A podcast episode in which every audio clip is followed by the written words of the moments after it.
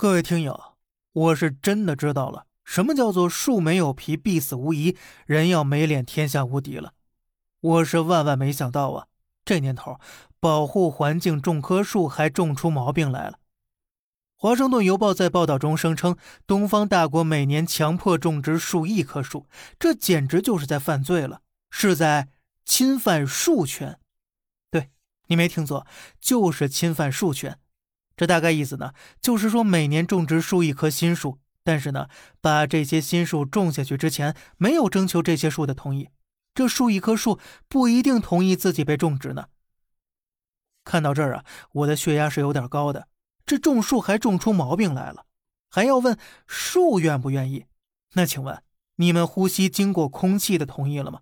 印第安人同意你们来美洲了吗？如果种植绿化都能被这么批判？那隔壁印第安四个精神小伙性侵孟加拉巨蜥算什么呢？怎么没见你们西方媒体跳出来说句话呢？不说别的，从一九九一年到二零一六年，中国新增树林面积冠绝全球，超过全球其他国家的造林总和了。人造树林面积相当于七到八个韩国。可以这么说呀，全球在呼吸的空气都是我们中国制造的。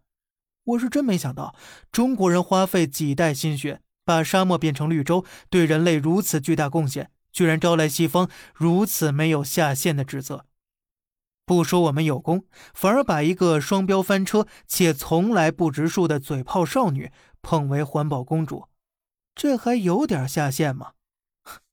得了，咱们骑驴看唱本，继续看西方怎么玩下去吧。